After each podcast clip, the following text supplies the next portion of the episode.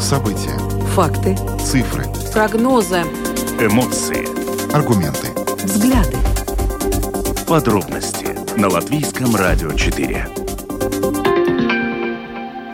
Здравствуйте, в эфире Латвийского радио 4, программа «Подробности», ее ведущий Евгений Антонов. И Юлиана Шкагала. Мы также приветствуем нашу аудиторию в подкасте и видеостриме. Коротко о темах, которые мы обсудим с вами сегодня, 9 июня. Накануне началась активная фаза украинского контрнаступления. По крайней мере, к таким выводам пришли единодушно практически все ведущие аналитики и эксперты, которые следят за ходом развития войны в Украине. А, поначалу несколько журналистов американских и других а, ведущих СМИ сообщили, что контрнаступление началось, а позднее Институт изучения войны американский, который стал, вероятно, самым основным хроникером этого вооруженного конфликта, этой войны, тоже сообщил в своей ежедневной рассылке, что контрнаступление началось. Сегодня мы поговорили с военным аналитиком о том, что из себя представляет контрнаступательная операция Украины и каким успехом или, не, или каким проблемам она может может столкнуться.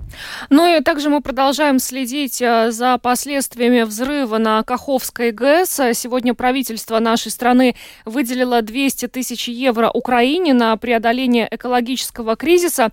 Тем временем, э, по данным на утро сегодняшнего дня, уровень подтопления в Херсонской области начал э, уменьшаться. За минувшую ночь вода спала примерно на 20 сантиметров. Но вообще в целом затоплено более трех с половиной тысяч домов а, в 32 населенных пунктах пунктах а, Херсонщины эвакуировано более двух тысяч человек и порядка 550 животных. Сегодня в программе подробности удалось э, связаться жительницей Херсона Марой Максимовной Кольцовой. Ей 91 год. И она а, рассказала и о том, как она сейчас а, живет вот в этих условиях а, в Херсоне.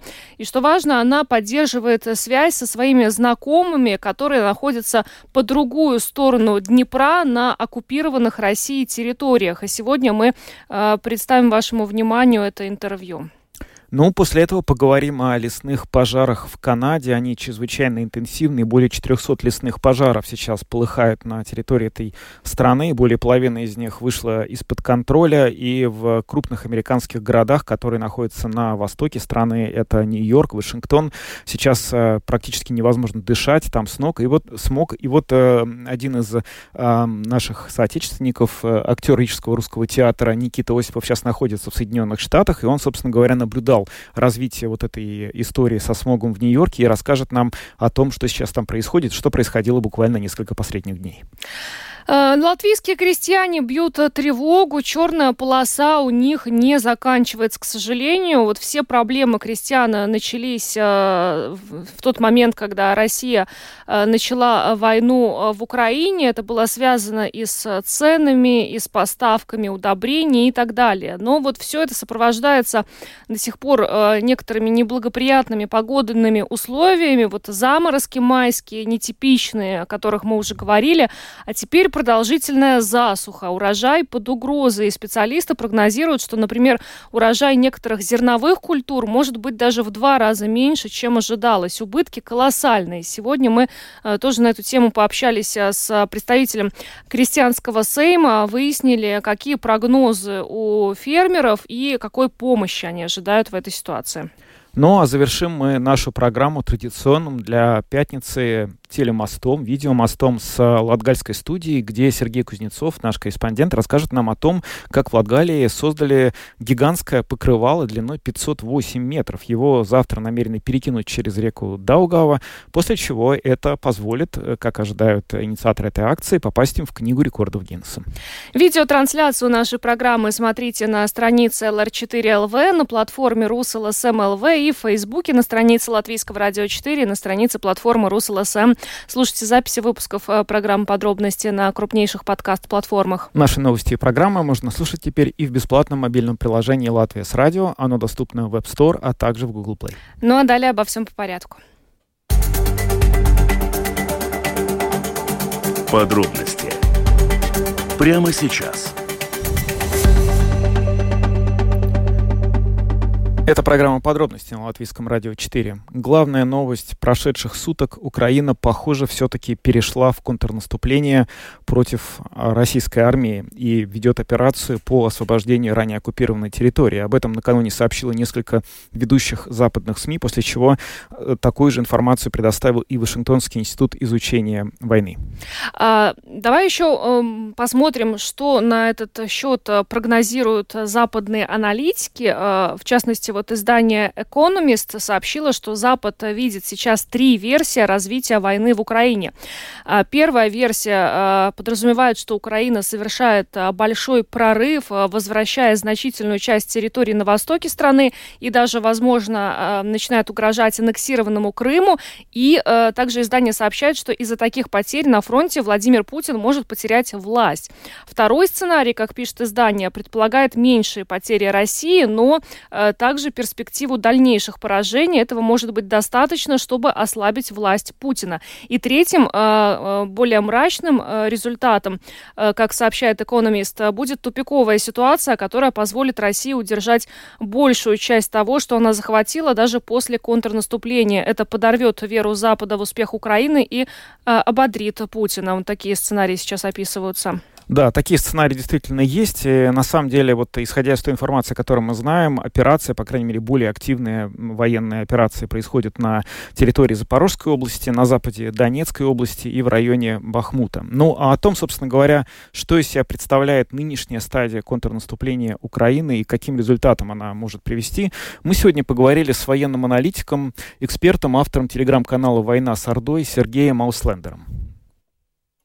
Ну, мы можем ориентироваться только на открытые источники, либо вот на мои источники, которые у меня там есть. Но они тоже находятся, слава богу, не в генеральном штабе вот, Украины, да, а вот на фронте там есть люди, которые там непосредственно находятся на линии фронта. Но, опять же, нужно понимать, что этот человек, который находится там непосредственно на позициях, он видит вот 200 метров влево, 200 метров вправо. Больше он там ничего не видит и может рассказывать только о своих ощущениях. Если посмотреть на российские паблики, то все, ВСУ уничтожены уже практически полностью, все леопарды сожжены, там все самолеты сбиты и все солдаты ВСУ убиты буквально. Если посмотреть на украинские, то там как раз информации-то минимум, буквально ноль что вот идут наступательные действия на нескольких направлениях, наши войска продвигаются, бои тяжелые. Все буквально вот на этом. Вот. Мои конкретные источники говорят, они находятся на двух разных направлениях, они говорят о том, что бои идут и очень тяжелые, это правда. То есть, э, по всей видимости, украинские войска перешли к наступательным действиям, говорить о начале какого-то прям масштабного наступления, вот прямо вот, вот как все себе это представляют, а все себе это представляют совершенно неверно, на мой взгляд – вот такого там не происходит. Украинские войска сейчас вот пытаются прорвать оборону российских войск на нескольких направлениях. Это вот э, в Донецкой и Луганской областях и на Запорожье. Там тоже идут вот такие активные сейчас боевые действия. Исходя из того, вот э, по каким направлениям мы видим активности, то, что ваши источники говорят, что мы можем сказать о целях каких-то среднесрочных и, в общем, э, дальнейшего, дальнейшем ходе этой операции, которая началась? Ну, цели мне неизвестны, их знает только генеральный штаб. Из того, что я сейчас вижу, складывается такая картина, что украинское командование сейчас вот равномерно давит на всю линию фронта, ту, на которой, собственно, вот идут бои, да, то есть практически вся линия фронта вот от, от выше Каховского водохранилища и до уже границы буквально с э, Россией, да, они на нее равномерно очень давят, чтобы понять, где у них там слабое место. То есть они ищут место для прорыва. И это мне напоминает историю, вот не знаю, как у вас там, да, вот я еще когда в России жил, там в Советском Союзе, перед отопительным сезоном давали такое сильное давление в трубы, и где вот рвалось, там ремонтировали, да, искали вот слабые места. Вот что-то в этом роде сейчас там происходит. Вот. Э, а цели какие? Цели понятные э, в том смысле, что, ну, имеется в виду вот в глобальном таком э, масштабе прорвать фронт. Вот, прорвать фронт и дальше попытаться линию фронта сдвинуть, там произвести какое-то окружение, освободить как можно больше своей территории. Тут цели Украины в этом смысле очевидны совершенно. Угу. Э, эта операция на какой срок, как вам представляется? Вот говорят, что сейчас то, что началось, это там э, буквально чуть ли не разведка боем, просто первое прощупывание, да? Сколько всего времени такая операция в целом может занять? Это очень сильно зависит от ее результатов, вот, первоначальных. Если удалось быстро прорвать фронт, да, и там двинуться вглубь, то это один вариант. Туда можно подбрасывать резервы и так далее. Если там прорыв фронта не удался, да, то нет смысла там стачивать свои войска об оборону, которую ты не можешь прорвать. Все, надо останавливаться, перегруппировать э, свои части, где-то переходить к обороне, где-то искать какое-то другое направление прорыва и так далее. То есть это такой момент очень сложный. Вообще теоретически вот больше месяца крупная наступательная операция продолжаться не может. Потому что либо ты прорвался, ушел далеко вглубь, и у тебя растянулись коммуникации, нужно коммуникации подтягивать, боевые порядки уплотнять и так далее. Либо у тебя не получилось, и как бы тогда нет смысла тратить людей. Ну вот как условно россияне Бахмут штурмовали год, да, потратив там кучу народу, чего они, собственно, добились? Захватили районный центр, дребезги его разрушив до основания. Вот. То есть э, я полагаю, что это вот будет сейчас зависеть от того, как э, развивается ситуация на линии фронта, и в зависимости от этих ситуаций можно будет говорить о каких-то сроках. Ну, то есть, э, если как бы суммировать, то примерно месяц сейчас будет понятно в течение месяца, э, удался ли прорыв э, обороны России в каком-то месте. И если да, то, собственно говоря, удалось ли Украине там закрепиться. Если не удалось, то она будет предпринимать какие-то действия э, в других э, частях фронта. Правильно? Ну, получается, что так, да. То есть украинцы сейчас ищут, где это слабое место. Вот, давят на всю линию фронта, а вдруг где-то прорвет, ну не вдруг они как бы предпринимают для этого усилия там определенные, да, и вот если где-то прорвется, туда можно будет вводить резервы, либо таким образом создать ложное ощущение вот главного направления главного удара, россияне начнут туда перекидывать свои резервы, в этот момент можно будет сильнее ударить в другом месте, ну вот такая, в общем, классика военной науки силу Украины, я имею в виду даже вот численности состава э, солдат, количество вооружений хватит для такой масштабной операции, которую нужно проводить одновременно на очень большом количестве участков фронта? Ну, это вот хороший вопрос, кстати. Я, честно говоря, не очень располагаю как бы сведениями о том, сколько у них там войск, да, подготовлено. Опять же, не, дело же не в людях и технике, правильно, только, да, просто вот у нас там 100 тысяч солдат там и 500 танков.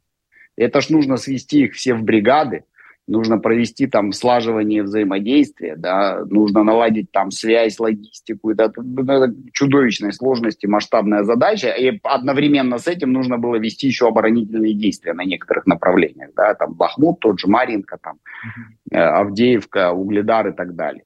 И, конечно, вот э, сейчас мы, собственно, и поймем, там сколько у Украины этой техники и так далее. То, что там потери есть уже, это прям совершенно очевидно. Войны вообще без потерь не бывает, но те цифры, которые дает там и российское командование, и российские паблики, их можно там смело делить на 10 уж точно, вот как минимум. Потому что вот э, то число, которое назвал Шойгу, 3715 он назвал погибших украинских военных за три дня, и 71 погибший э, соответственно, российские военные. Да? Вот если поделить одно на другое, получается больше, чем в 50 раз соотношение. Такое соотношение потерь было возможно, ну, скажем, там, если белые колонизаторы с пулеметами Максим и Викерс там высаживаются где-нибудь в Африке, да, и на них нападают дикари там с луками и стрелами. Вот, вот тогда было бы такое соотношение учитывая, что украинская армия это, прямо скажем, совсем не дикари с луками и стрелами, обладающая там, набором современной техники, в том числе дальнобойной артиллерии, то я полагаю, соотношение потерь там совершенно другое.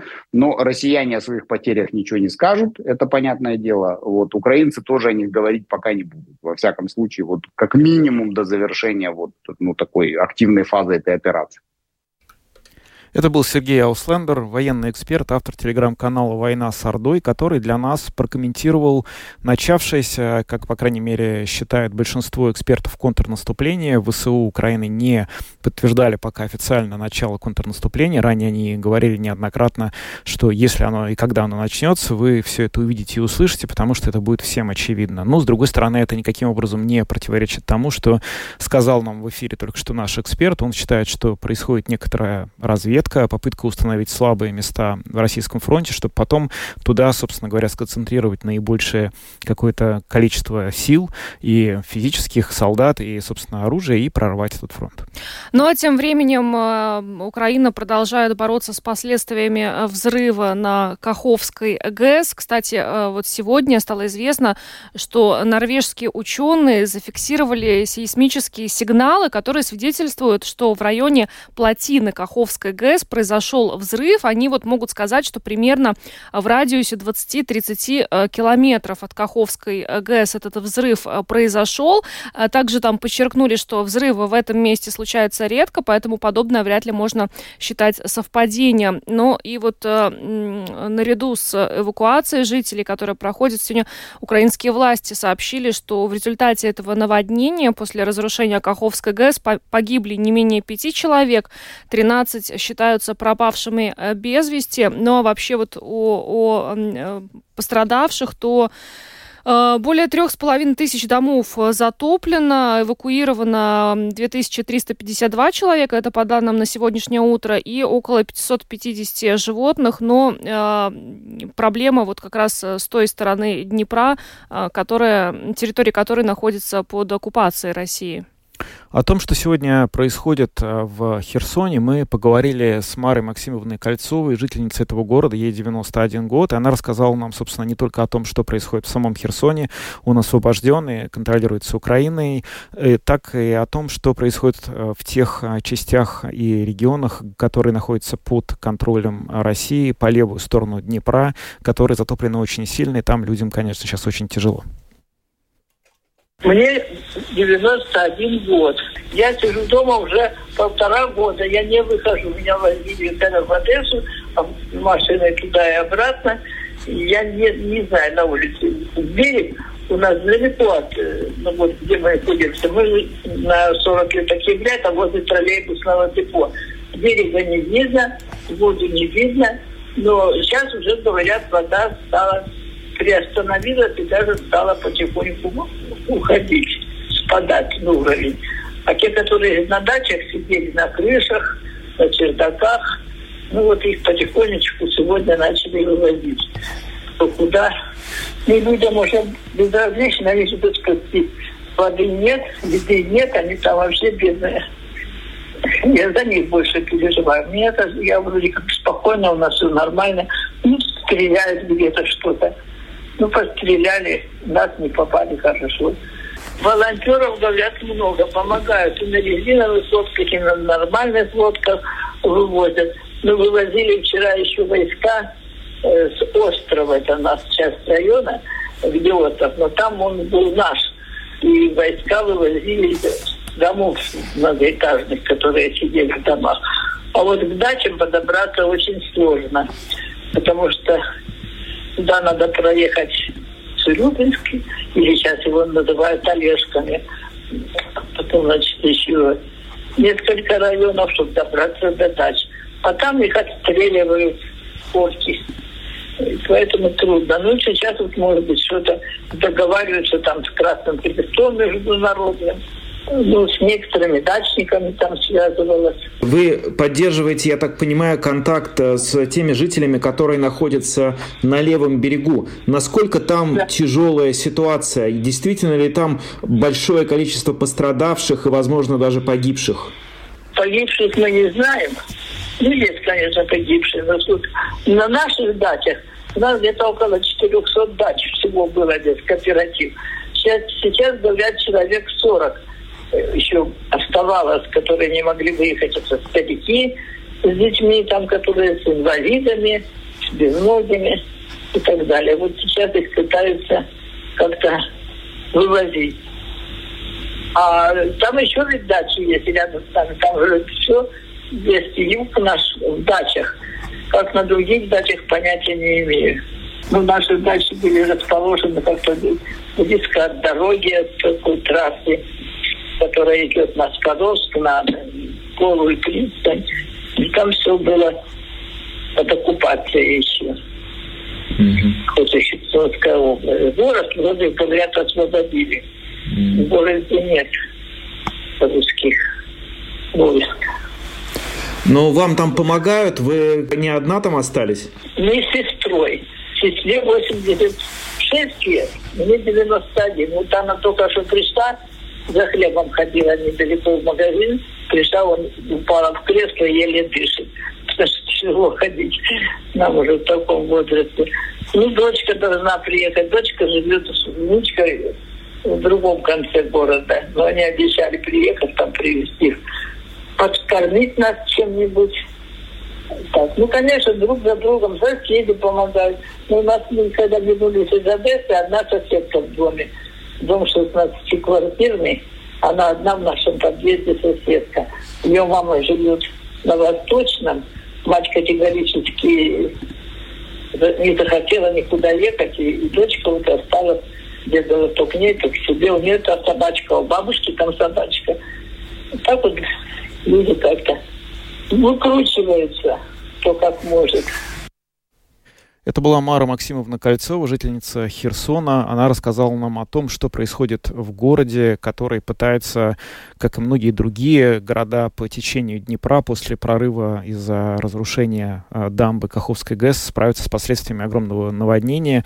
Но вот э, поступает очень разная информация о том, что вообще происходит э, по другую сторону реки, которая контролируется, которая оккупирована Россией, в частности, в городе Олежке.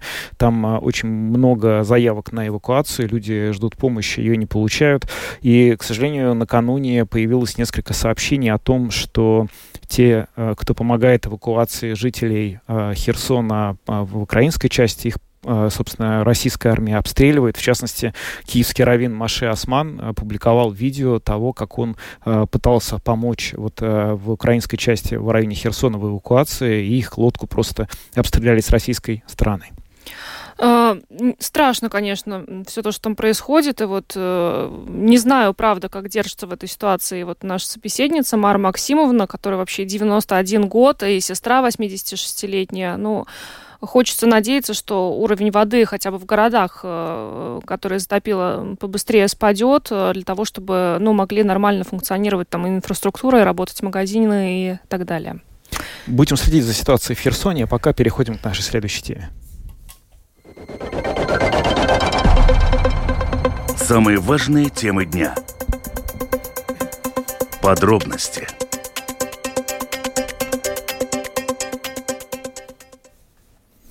Канаде продолжают бушевать пожары. В настоящий момент их около более 400, и из них 239 вышли из-под контроля. Более 20 тысяч человек эвакуированы из своих домов. Таких лесных пожаров Канада не видела никогда. Они рискуют и грозят побить просто все рекорды.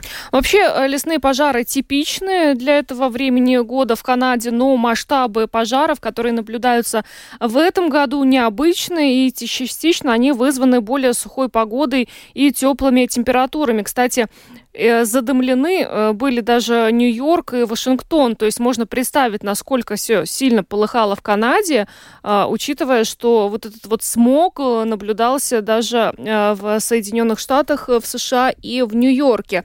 А помогают и Соединенные Штаты Канаде в этой ситуации. Белый дом заявил, что отправляет помощь Канаде для борьбы с лесными пожарами.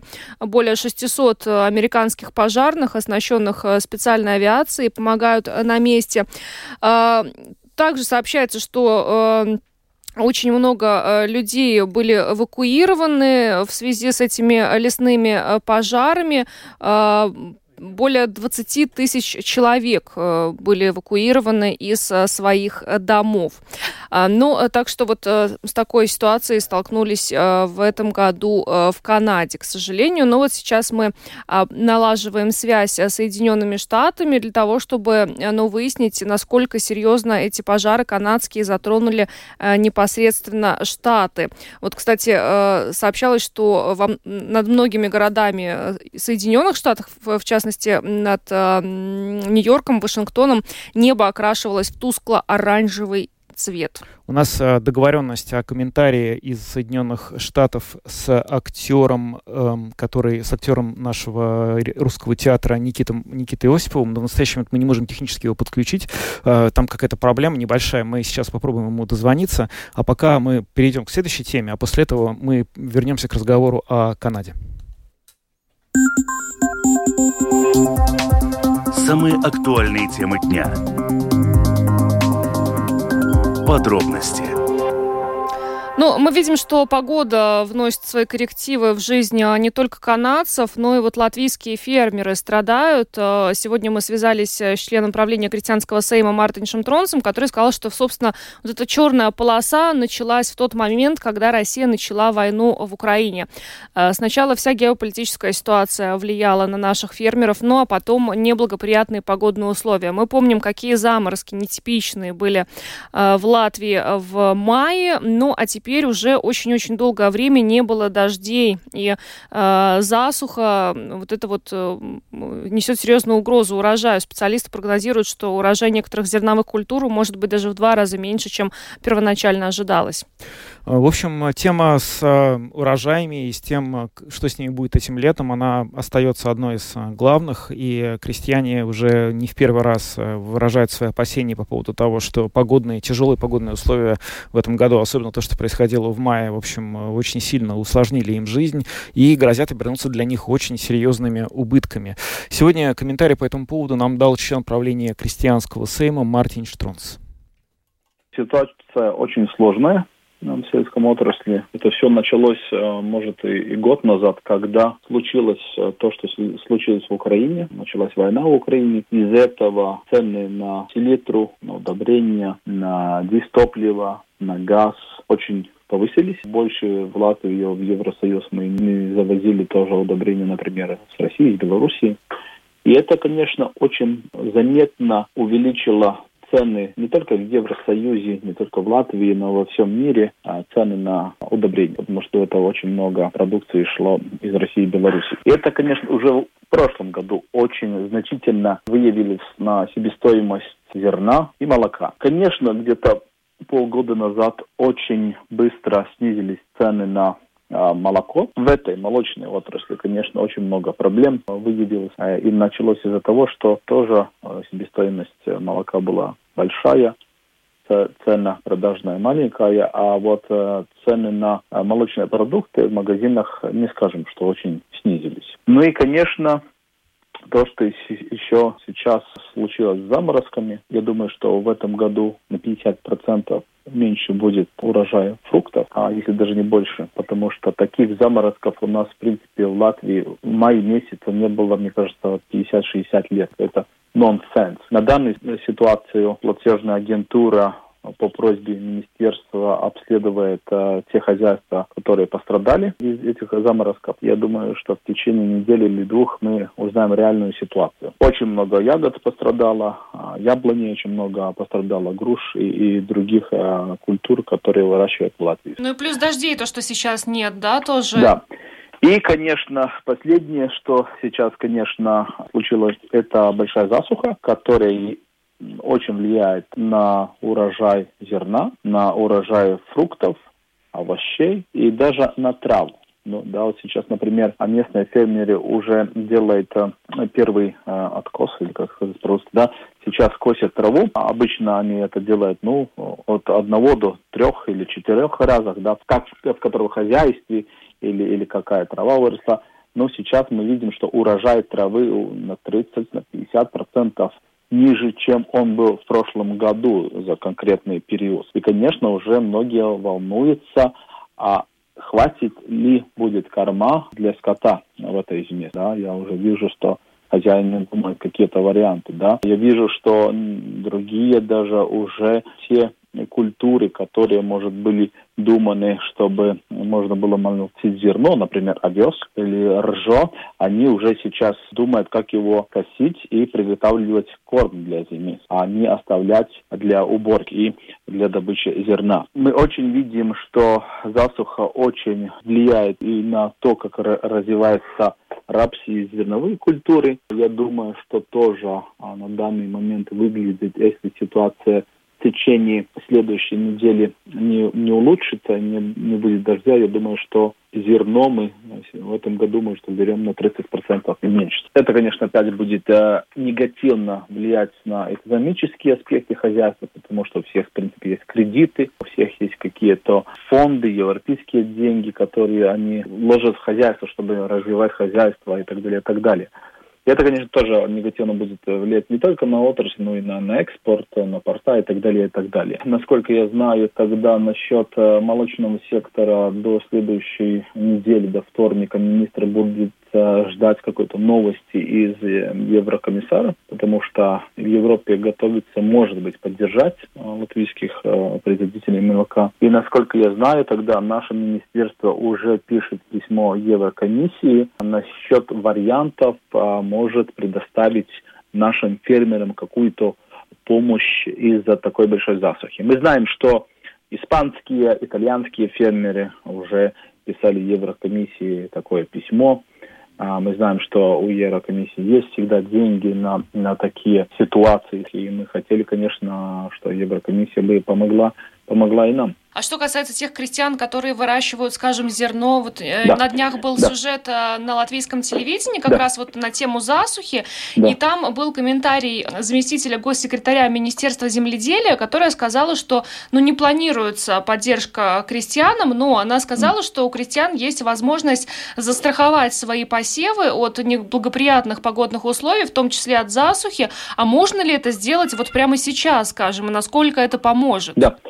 А, значит, насчет засухи министерство обратилось или будет обращаться в Еврокомиссию, и там мы говорим о сельском секторе, да, о производителе зерна или молока. Это как бы все равно, потому что ну, эта ситуация, эта засуха влияет на всех производителей, скажем так. Да, здесь мы не будем делить молочный сектор, зерновой сектор и так далее, и так далее. А насчет этой помощи обращаются а, для всех фермеров. Конечно, есть вариант страховать поля, но в этом году субсидия на покупку полиса снижена. Это, конечно, большое спасибо министру, который был до, до этого министра. Снизили а, субсидию на покупку полиса. Ну и, конечно, мы видим, что фермеры тогда меньше используют э, этот вариант как страхование. Ну, опять, люди могут купить э, полис э, на озимые риски, на засуху и так далее, и так далее, да. Но, как мы видим, только небольшая часть фермеров до этого покупала а, полис, в котором был такой риск, как и засуха. И вообще, если мы, по, мы смотрим по статистике, тогда на данный момент можно сказать, что в принципе где-то 80% от латвийской э, территории уже в таком в критическом положении, где можно сказать, что уже началась большая засуха, где-то 80% от латвийской территории, скажем так. Но только каких 15% а, от фермеров, которые покупают эти полисы, да, они покупают полисы, где предусмотрен э, риск засухи. Конечно, если субсидия на страхование была бы повыше, или была бы тогда такая, какая она была, может, в прошлом и позапрошлом году, тогда я думаю, что фермеры больше страховали бы поля и тоже на засуху. Ну, я, я, я думаю, что в следующем году, может, тогда интересно, еще страхования будет побольше. Конечно, в данный момент мы с министерством говорим о возможностях, что в следующем году надо поднимать вот этот процент субсидий для страхования. То еще, конечно, критично, я думаю, что для всех жителей Латвии, которые э, платят сейчас кредиты, о, очень критичная ситуация с процентами кредитов. Э, повышения Евробор, э, да? Евробора. Это, конечно, тоже ужасно, потому что я думаю, что ну, каждому фермеру есть какой-то кредит, есть какой-то лизинг, который они платят за землю, за постройки, за технику. Это тоже, конечно, очень влияет на себестоимость продукции и на платежеспособность да, хозяйств. Получается, сейчас вся надежда на Еврокомиссию, да, какое решение там будет принято? Я думаю, вся надежда на нас, на Бога и на тогда дождь, на Евро, да? и на дождь и на и может быть на Еврокомиссию, скажем так. Но эм, никто нам не может обещать какую-то помощь. Несколько миллионов евро не решит ситуацию а, всем сельскому хозяйству. Потому что, в принципе, те потери, насчет которых мы сейчас говорим, это, ну, по расчетам, это где-то 300 миллионов евро. Ну, я не знаю, сможет ли Еврокомиссия нам настолько помочь. Мартин Штронс, член правления крестьянского сейма, нам рассказал о ситуации, э, которая сегодня сложилась у э, крестьян из-за э, ну, во-первых, геополитической ситуации, во-вторых, из-за э, заморозков, которые наблюдались в мае, теперь из-за засухи. И вот то, что сказал Мартинш, хочется повторить. Вся надежда на себя, на Бога, на дождь и, может быть, на Европейскую комиссию. Да, именно в таком порядке. В общем, э, надеемся, что все-таки крестьянам их надежды, по крайней мере, отчасти э, будут э, сбудутся, и все будет хорошо. По Ну, Дождь очень нужен. Дождь очень нужен. Но мы сейчас э, вернемся к теме Канады и США, которым тоже, по всей видимости, нужен очень сильно дождь, потому что лесные пожары, которые полыхают в Канаде, просто не только э, горят леса в огромном количестве в Нью-Йорке, Вашингтоне, невиданный смог. И вот э, сейчас э, Никита Осипов, актер Рижского русского театра имени Чехова, находится в Пенсильвании, это недалеко от Нью-Йорка, и он провел там несколько последних дней, и он нам расскажет, что происходило в США последние дни. Никита, вы нас слышите? Да, добрый вечер, да, я Да, вас слышу. Да, добрый вечер. Э, Расскажите, пожалуйста, вот э, вижу в новостях, что сейчас Нью-Йорк э, находится на первом месте среди крупнейших городов мира по качеству, по ну, низкому качеству воздуха. Считается, что здесь самое низкое качество воздуха из-за смога. Насколько э, тяжелая ситуация? Слушайте, ну, пару дней назад было хуже. Во-первых, э, Пенсильвания, она южнее. И на данный момент э, качество, по сути, на улице ты не видишь, что уже есть этот смог, постепенно он рассеивается, все-таки спасибо, что есть ветер, и оно все уходит куда-то дальше, а эм, но лишь можно видеть э, в приложениях на телефоне, что качество воздуха сейчас не соответствует тому, какой он должен быть. А Насколько я знаю, что сегодня уже в Нью-Йорке воздух лучше, чем здесь, в Пенсильвании. Я нахожусь недалеко от города Филадельфия.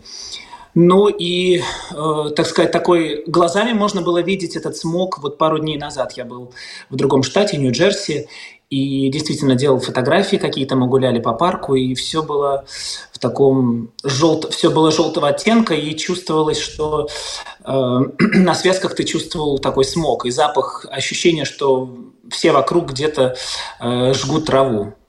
А как вы с этим справлялись? То есть какие-то маски, может быть, респираторы надевали или вообще старались не выходить из дома? А, ну вот сейчас уже, вчера я свободно гулял по, по тому месту, где я нахожусь, уже он не ощущается, этот смог.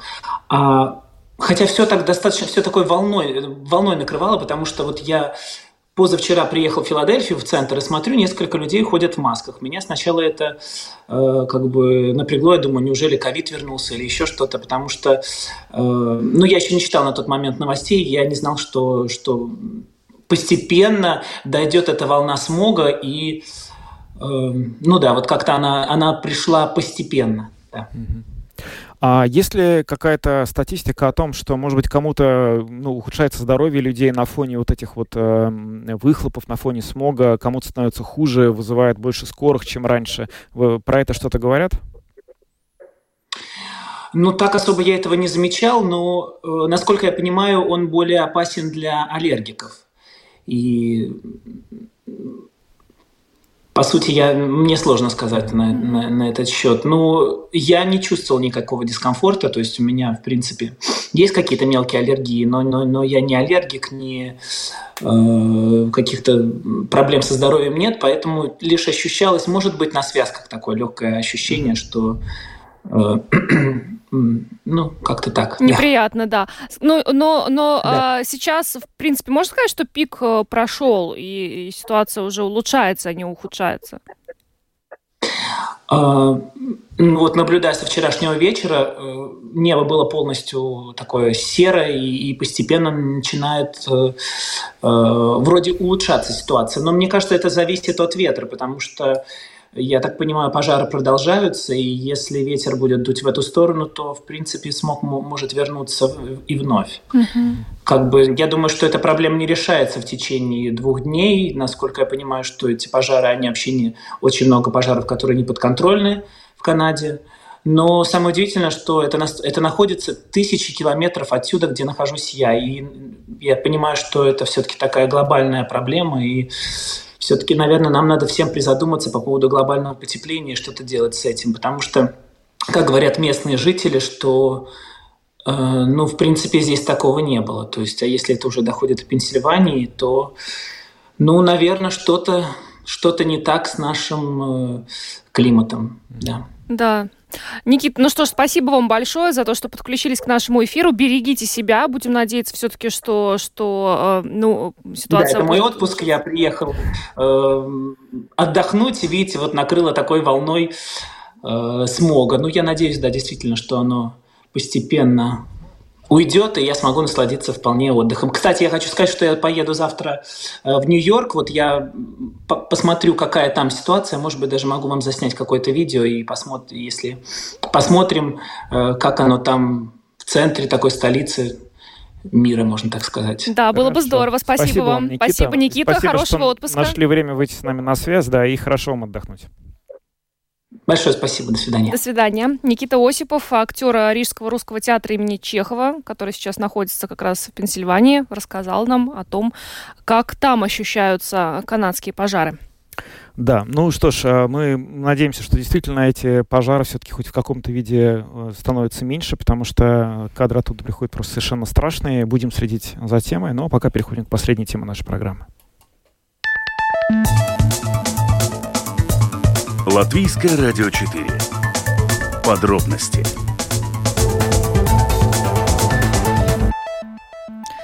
Перемещаемся в Латгале. Э, С нами сейчас на связи наш коллега Сергей Кузнецов, корреспондент Латгальской студии Латвийского радио, который нам расскажет сегодня о том, что в Латгалии создали гигантское покрывало для книги рекордов Гиннесса. И завтра э, в Аугждауговском крае будет происходить что-то очень-очень необычное. Сергей, приветствуем тебя. А, Юлиана, Евгений, да, добрый вечер. Привет. Сергей, ну расскажи, что это за покрывало такое гигантское? Так, попробую, чтобы всем было понятно, кратко, ясно и насколько это коротко возможно. А, Это так называемое лоскутное одеяло. Чтобы представить его масштабы, это такое вот полотно шириной, получается, метр шестьдесят, но длиной, э, вот по последним данным, это 508 метров. То есть это вот такая катушка, которая создавалась с 2011 года, то есть больше 10 лет. А, Это делало не несколько людей, в этом приняло участие в общей сложности больше 5000 человек, э, ну, наверняка не то что со всей Латвии, а со всего мира. То есть люди присылали в течение вот этих лет, как запустили этот проект, эм, э, в Науинский краеведческий музей э, вот такие лоскутки, а, это 20 на 20 сантиметров, вот такой заданный стандарт. Они могут совершенно быть выполнены в разной форме, цвета, расцвета, раскраски и так далее, то есть э, чему позволяет фантазия только. А, И вот, да, сотрудники музея в течение вот этих лет получали вот эти лоскутки. С 11 Они года, их, с э, вот так 2011 года.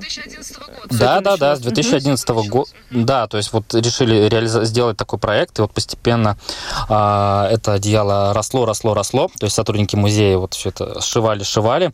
И вот наступил, наверное, такой день X, момент X, э, что вот на фестивале народного искусства в Аугждауге, э, Аугждаугова, так называется, а, завтра, 10 июня, в районе села Слутишки а, планируется перекинуть э, вот это одеяло через Даугаву, то есть соединить два берега Даугавы, то есть соединить Латгалию и Селию, то есть противоположно вот два таких а, исторических района Латвии.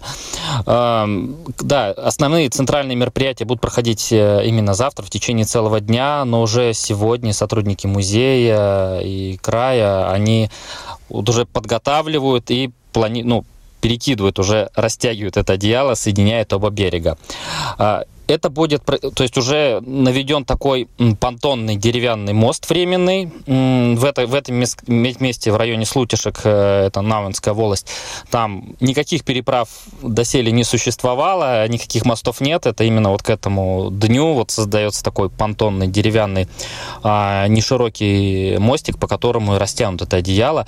А, планируется, что его уже перекинут в течение сегодняшнего дня, чтобы завтра к мероприятию а, уже все было готово. То есть ожидается, что ну вот с двух часов будет такое ну, официальное открытие, назовем это так, то есть э, обозначение, что вот это одеяло раскинули. И да, и планируется, что это событие э, ну, должно занести, ну, как в книгу рекордов Гиннесса. То есть, как тут понимаете, самое длинное лоскутное одеяло и сам факт такого события, что его через реку перебросят.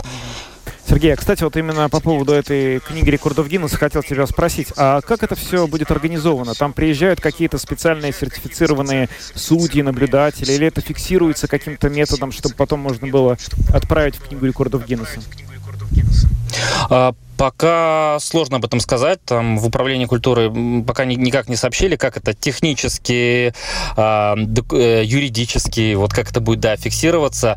Э, просто вкратце упомянули. Не знаю, или сами, сами сотрудники самоуправления будут действовать соответственно какого-то протокола, фиксировать, а потом отсылать, или действительно будут какие-то представители этой книги присутствовать.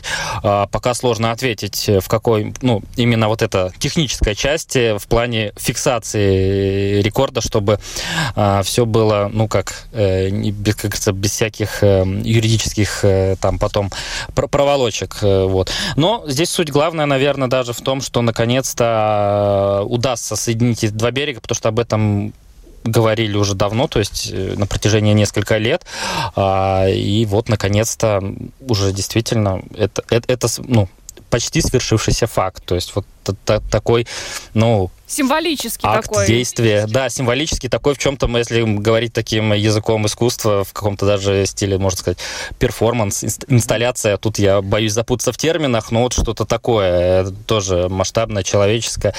А, и в течение дня будет, да, этот лоскут одеяло натянуто. А и другой уберут? не менее масштабный... Да, ну оно не будет дол, ну, то есть э, оставшееся время, потому что все же надо понимать, что а, течение, ветер, а, это может все снести, это такой тоже имеет кратковременный эффект, то есть это не будет все время оно там натянуто.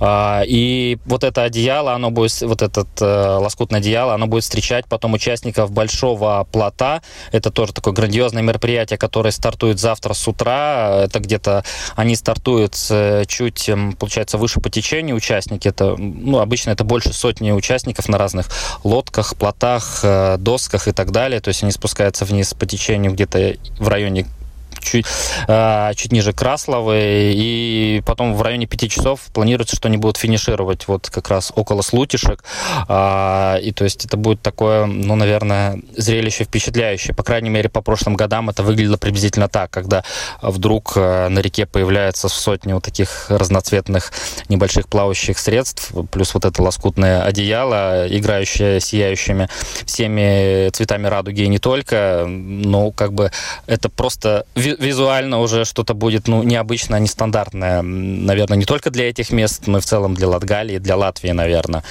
Вот. Тут надо, если у кого есть время, возможность э, приехать и просто посмотреть, наверное, если хотя бы не поучаствовать. Потому что, да, кроме этого, там это грандиозный фестиваль традиционный, который из-за ковида долгое время не проводился. Это фестиваль вот, народных ремесел, это ярмарки, и, и концерты, поэтому и тот же, и тоже село Слутышки, это он такое как бы культурно-историческое место. Это наверняка кто- кто-то слышал, что это вот традиционная деревня староверов. Там есть несколько восстановленных изб, поэтому даже просто посмотреть, то есть как бы вот так заглянуть вот в этот край Латгалии и может что-то открыть для себя новое. Вот. И, и еще раз повторюсь, да, вот такое визуальное масштабное действие увидеть сразу, наверное.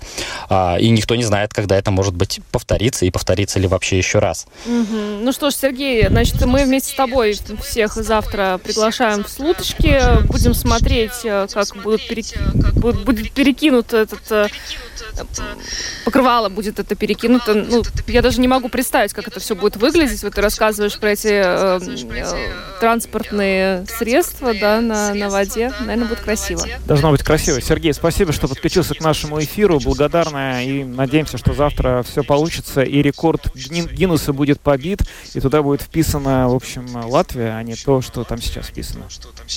Спасибо тебе да, большое. Надеюсь, да, все получится. Хороших да. выходных, Сергей. Да, хорошего дня, да, и веселых выходных. Сергей Кузнецов, корреспондент Латгальской студии Латвийского радио, э, был с нами на связи.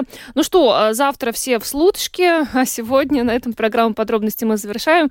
Э, с вами были Евгений Антонов, Юлиана Шкагла, звукооператор Яна Дреймана и видеооператор Даниэль Йоффе. Хороших выходных и до понедельника. До свидания.